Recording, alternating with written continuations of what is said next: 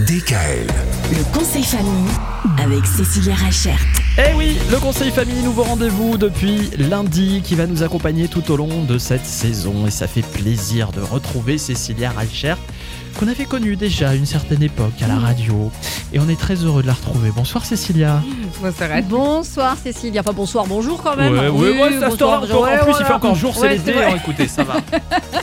Alors c'est vrai que la rentrée, euh, bah, c'est pour très très bientôt là maintenant. Et qui dit rentrée Alors pour certains enfants, ils sont super contents d'y aller. Ils retrouvent les amis et tout ça, et c'est très bien. Et d'autres, c'est une vraie angoisse. Alors comment faire quand on a un enfant comme ça extrêmement angoissé par cette rentrée? Alors effectivement, hein, la rentrée, ça, il y a vraiment deux types d'enfants. hein. Ceux qui sont super contents et ceux qui commencent à flipper vraiment. Mhm. Entre ceux qui vont changer d'école, ceux qui vont avoir des nouveaux copains, ceux qui ont déménagé pendant l'été, les angoisses peuvent être diverses et variées. Il y a des, des choses vraiment sympas qui peuvent être faites avec les enfants, notamment en musicothérapie ou en sophrologie. Euh, au sein du cabinet, on a une autre éducatrice, euh, Camille Persan, qui est vraiment spécialisée justement dans tout ce qui est angoisse et émotionnel. Et donc la musicothérapie ou la sophrologie, ça va permettre aux enfants, voilà, à travers une chanson ou à travers un- une petite histoire, de passer un moment agréable et de leur permettre de se remémorer cette sensation de bien-être pour pouvoir, bah voilà, l'utiliser à un moment où ils ont un coup de stress, un, un coup de flip, une angoisse.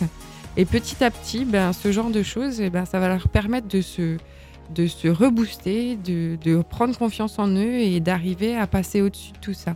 C'est un peu comme une accroche, un repère finalement dans les temps d'angoisse où ils peuvent se remémorer ce qu'ils ont appris pour revenir à un état plus euh, calme et apaisé en fait. Exactement. C'est vraiment un petit peu euh, comme la théorie de la cravate. Je ne sais pas si vous connaissez. Ah non? Ah Qu'est-ce non. que c'est que ça? Alors, euh, la théorie de la cravate, c'est un, Britannique qui a trouvé ça dans le métro. Il s'est accroché à la cravate de quelqu'un qu'il trouvait euh, vraiment sublime, alors que le métro l'angoissait à fond. Et du coup, à chaque fois qu'il était du coup dans ce métro, il pensait à cette belle cravate. Et ben pour les enfants, c'est pareil. On va leur proposer quelque chose de super, d'agréable, de ludique, pour que quand ils sont dans ces temps de stress et d'angoisse, et ben ils retrouvent Mm. ce bien-être. Ah, c'est un peu comme de la PNL. Hein. Ouais, Ouais, euh, ça fait programmation ça. neurolinguistique. Ouais. Exactement. Vous parliez tout à l'heure de votre cabinet, Cécilia, qui se trouve à Ensisheim, et on retrouve toutes les infos pour vous contacter sur le www.educatrice.net. Bon week-end à lundi, À lundi. À lundi. juste avant la rentrée. Oh là là DKL. Retrouvez l'intégralité des podcasts Le conseil famille sur radiodkl.com et l'ensemble des plateformes de podcasts.